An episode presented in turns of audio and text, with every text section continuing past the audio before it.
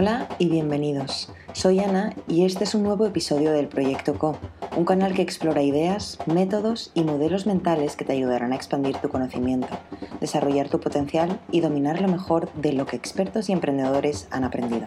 Hoy hablamos con Ramón Roca, co-creador de Gifinet, la red que lleva Internet a las zonas rurales. Ramón nos habla de la importancia de que haya Internet en todo el territorio del mundo para que las personas sigan habitándolo nos explica cómo están reactivando el territorio rural desde Gifinet, los retos que enfrentan y mucho más. Gracias a Shoka y al European Changemaker Summit por facilitarnos este espacio. ¿Cuántas personas hay hoy en día que todavía no tienen acceso a Internet y cómo les afecta eso? Uh, si lo miramos a nivel mundial, la mitad del planeta sigue sin conectarse. Esto es muy grave porque uh, significa que la mitad del planeta no tiene las mismas oportunidades, que hay un gap muy grande. Uh, quizás aquí en Cataluña no lo vemos porque ya, uh, pues gracias a mucho trabajo y demás, pues ya casi estamos todos. La verdad es que estamos bastante bien, pero el problema es global.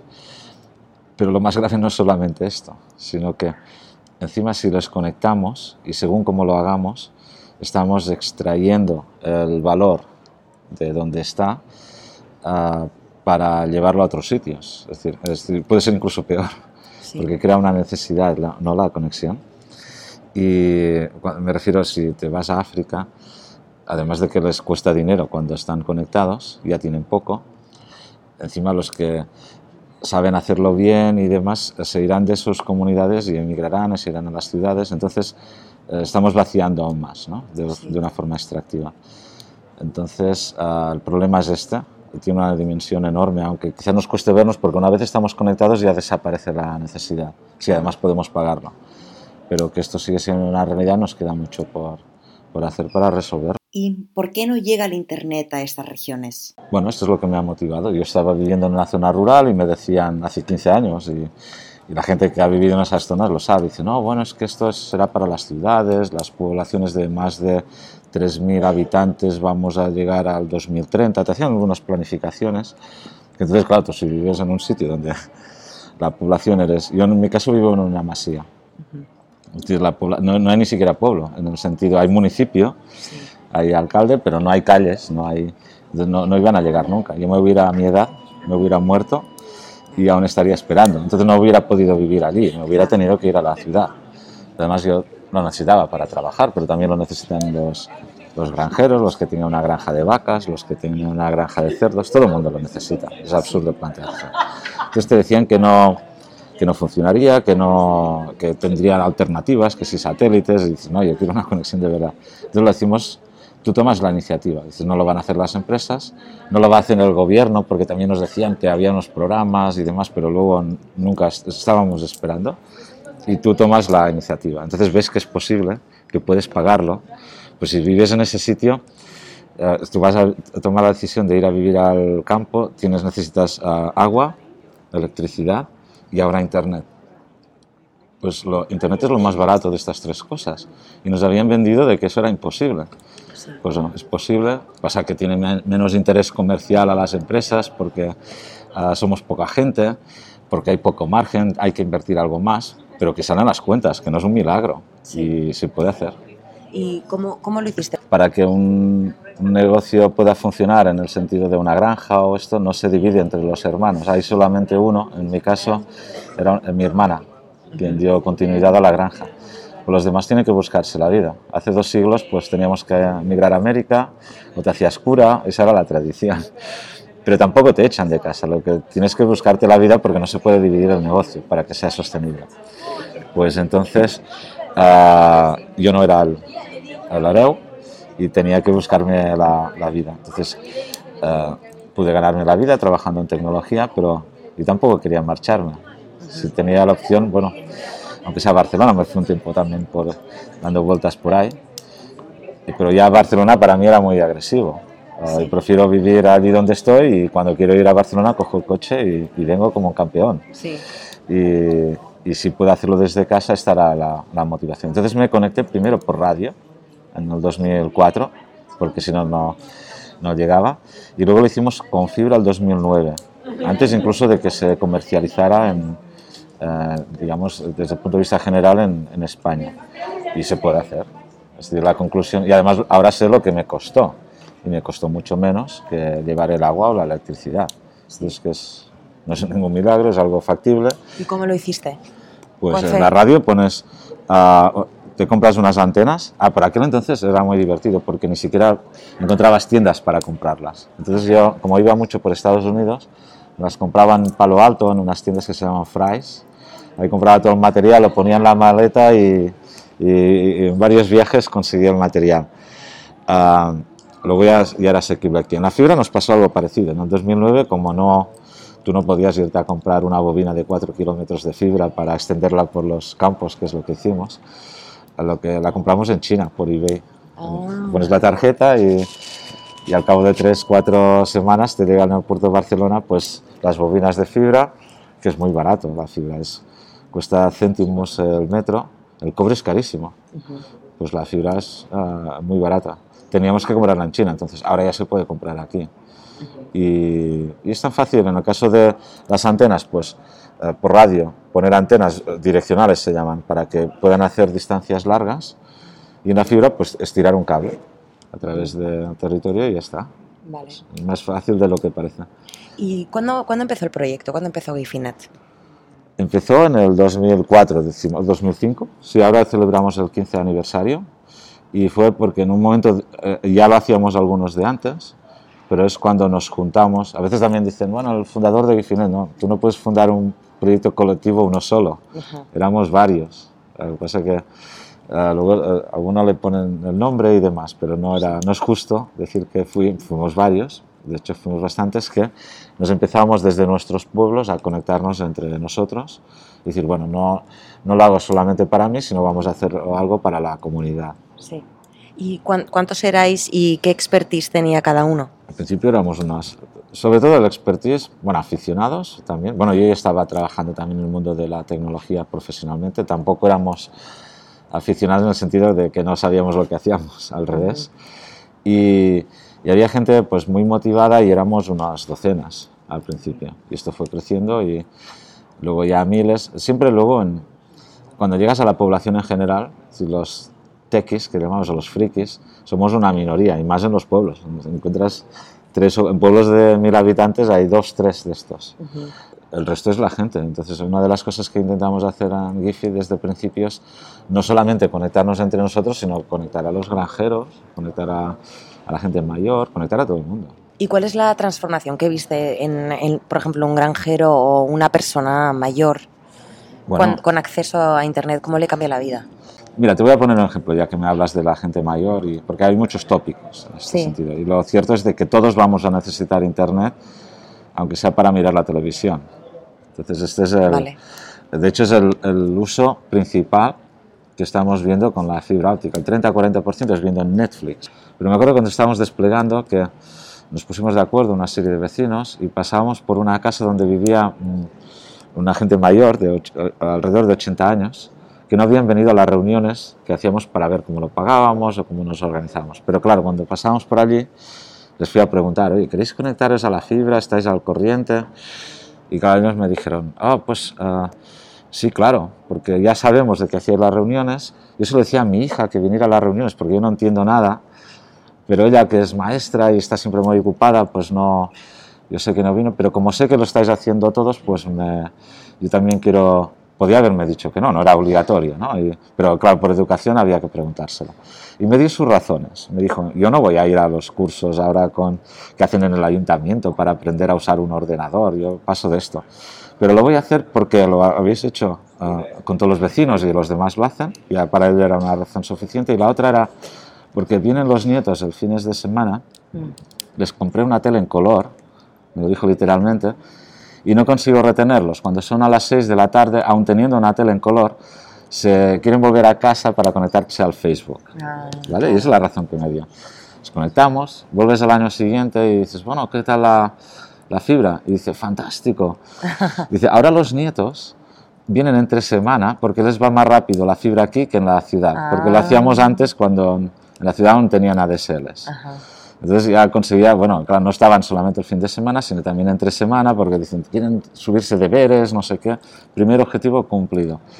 el- luego te dice, además ahora ya no tengo que ir al- a cada mañana a buscar el periódico, que vivían en, un- en el campo, porque le regalaron un pad y decían, yo abro con esto, con este cacharro, eh, leo los periódicos, no uno, todos, todos los días, no tengo ni que salir de casa. Entonces él, sin hacer cursos de ordenador, estaba usando ya esto y luego conecta en la tele. Y después me decía, además vienen luego los vecinos a preguntarme esto que de la fibra, que a su edad lo que, lo que les da vida es socializar, ¿no? Y es esto, es decir, no nos damos cuenta, también tiene la parte dura, porque hemos creado una necesidad enorme, pero lo va a necesitar todo el mundo, por temas de salud, por ocio y demás. Es decir, es absurdo preguntarse de si hay que conectar a la gente o no, eso debería prohibirse. Hay que Sí. conectar a todo el mundo sí o sí y luego dejarles que se desconectan cuando, cuando deseen. Sí. Pero eh, eso es como tiene que ser. Sí. ¿Y cómo os organizáis para llegar, para, porque es un trabajo en red, ¿no? Sí. Estamos en un grupo reducido de personas y demás, más fácil trabajar. Cuando los proyectos tienen envergaduras como las que hemos alcanzado, hay mucho dinero por medio, hay intereses, ah, hay mucha gente y no es tan fácil eh, gestionar todo esto. Entonces hay que ir desarrollando, este es uno de los retos, una gobernanza para ponerlo todo en, en- en orden ¿no? Sí. y organizarse, ah, a ver cómo podemos organizarnos de una forma que mantengamos la horizontalidad y, Sí. eh, y a la vez pues que sea participativo y que, pero que tampoco sea un, un caos ¿no? Sí. entonces esto lo llamo la gobernanza y ahí la inspiración es eh, Elinor Ostrom en el tema de la sostenibilidad, gestión sostenible ¿Existe una correlación entonces entre la despoblación y el no acceso a Internet? y tanto. Si no hay internet, no puede haber ninguna actividad económica ni humana, ni una granja de, de vacas que estén ordeñando y tenga unas cuantas vacas. Necesitan internet porque la sala de, de- de ordeñar está robotizada. Entonces hay que darles conexión de una forma. Puede ser con móviles, puede ser con...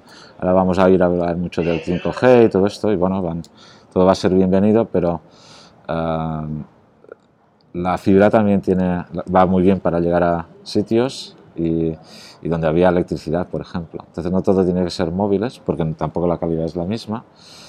Y entonces ah, se necesita sí o sí para cualquier actividad. Con lo Sí. cual, ah, si no hay internet, y esto es lo que pasa en la España vacía y demás, de la gente puede ir solamente de fin de semana a desconectar, que está bien ir a un sitio, Sí. pero bueno, para desconectar basta con parar el móvil o, Sí. o no usar internet, es algo, digamos, una disciplina interna, pero lo que no podemos hacer es dejar el territorio sin internet, eso es muy grave, porque Sí. esto seguro que no va, a, eh, no va a progresar, es como que le falte el agua, puedes Sí. sembrar lo que quieras, eh, no va a haber promoción económica, no va a haber empresas que se van a establecer, no va a haber gente que vaya a trabajar allí si no hay internet. Sí. Y es así de claro, tiene que ser conciso y, y es un crimen que les pase.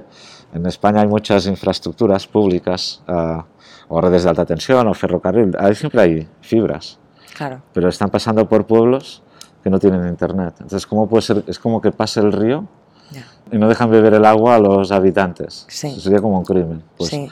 Esto hay que hacerlo. Es decir, tiene que haber internet, porque si no hay internet no hay posibilidad alguna de que sobreviva ninguna actividad económica de cierta importancia. Da igual el ramo que sea. Sí.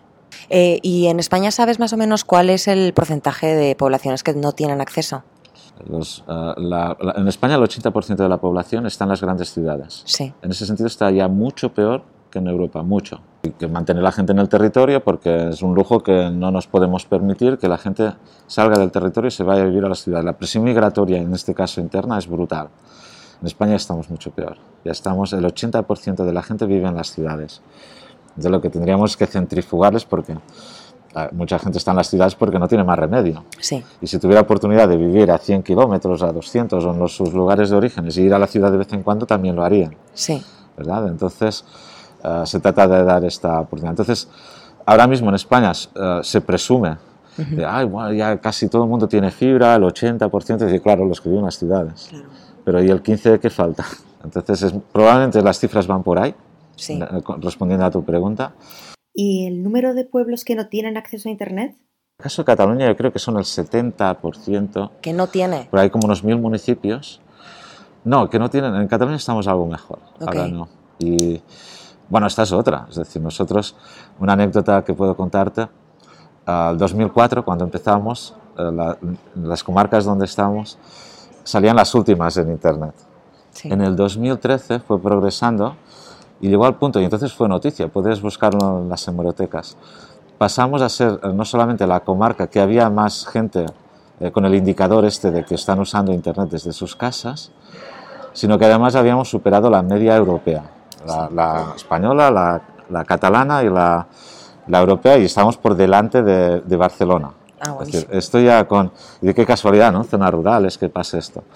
Lo que pasó el 2014 es que ya no se publicaron nunca más estas estadísticas. Las agregaron a nivel de provincia Ah, y desaparecieron. Entonces, cuando hay también un dato de esto, Sí. eh, eh, lo curioso es que desaparece. sí, Y, y puedo- se puede demostrar claramente que si no hay Internet no hay vida, no hay progreso económico, que es importante conectarlo y que además luego se recupera la población. eh, eh, por ejemplo, el otro, hace 15 días lo vi. Osona fue la comarca que más ha progresado, es decir, que no solamente la que tiene más conexión de Internet ya en el 2013, sino luego que después de un periodo de crisis es la que tiene un crecimiento mayor en los últimos años económico. Guau. Y no estamos hablando de zona metropolitana. sí. Y es Sí. que, y bueno, yo tengo una teoría, las gallinas para, y el ganado para acostumbrarse a estar en estabulado y todo esto, tardaron, no sé, eh, miles de años en evolucionar. Pero las personas, en nuestro ADN, ah, hace 100 años no vivíamos en las grandes ciudades. Esto ha pasado, en- la, la la presión ha sido en las últimas décadas. Sí, Entonces, claro, nuestro ADN no, no ha evolucionado tanto y preferimos vivir con algo de verde alrededor, ¿verdad? Que en un pequeño apartamento en un octavo piso. totalmente. Entonces, como nuestro ADN lo necesita, si creamos las condiciones para que vivan fuera, luego hay que también preocuparse de otros aspectos medioambientales. Es decir, no quiero decir que de, de cualquier forma y demás, porque también tiene que ser de forma sostenible. Pero no todo hay dos ahí juntitos. Cuando nos entierren, ¿verdad? Si nos van a poner en un cementerio en una caja pequeñita. Entonces, no, no, no preocupa. Pero mientras estemos vivos, nos gustaría entrar con un entorno más agradable y seguramente mucha gente preferiría salir de las ciudades, vivir a, ir a las ciudades a trabajar, a hacer reuniones, pero viviendo. ¿no? Ahora vas, ah, van a los pueblos pequeños de la España vacía, los fines de semana están llenos de gente, porque se vuelven al pueblo, pero cuando tienen que volver a trabajar ah, van, a, van a Madrid. Sí, Pues podría hacerse al revés, que estén viviendo desde allí y cuando tengan una reunión en Madrid presencial, pueden hacerla y si no, pues muchas las pueden hacer por videoconferencia, ¿verdad? Sí, total. y, y podrían invertirse perfectamente los hábitos en, en poco tiempo. Sí, total. Qué buena. ¿Y cuál es vuestro modelo de negocios? Bueno, esto es uno de los retos, porque claro, como lo montamos así en plan voluntario y demás, no había ningún modelo de negocio, era hacerlo. Sí. Pero nos dimos cuenta con el tiempo de que había un, un modelo de negocio posible en todo esto, porque salían las cuentas. Y estamos activando, es, y es distribuido, ¿no? es economía colaborativa y que los que están dando los servicios, en lugar de ser las grandes empresas, son empresas locales. Electricistas o emprendedores que quieren montar un operador local y ah, cooperativas. ah, habrá como unos 35 que hemos ido desarrollando, ayudando a desarrollarse y ellos, eh, ellos ya hacen sus, eh, prestan los servicios. El modelo de negocio es que la red sea una infraestructura común y luego quien quiera pueda proporcionar servicios a través de, de ella. Y lo que sí tenemos que estipular, y esta es la, la clave para la gestión de los bienes comunes, es lo que nos cuenta Lynn Ostrom, tiene que haber una contabilidad, tiene que haber un nivel de eh, medición de la apropiación del bien común para que quien sea que esté utilizando la infraestructura no lo haga de forma extractiva, es decir, solamente para su beneficio o para luego, por ejemplo, el ejemplo es para montar una red en paralelo, decir, le sacas del negocio Claro. y luego montas una en paralelo y no haces mantenimiento de la red que es común. Sí, sí. Eh, con eso conseguirías que al cabo de 3-4 años te has cargado el procomún y te has montado un negocio privado eh, de una forma extractiva. sí. Entonces hay que elaborar los mecanismos de gobernanza para resolver estos aspectos. Entonces el modelo de negocio tiene que redondearse no solamente con eh, estimulando la actividad privada de empresas pequeñas y medianas y locales, sino complementarse con una gobernanza del procomún. Buenísimo. Genial. Pues Eso felicidades. Muchísimas gracias. ¿A ti? ¿A vosotros? Esto es el proyecto CO de Efecto Colibrí.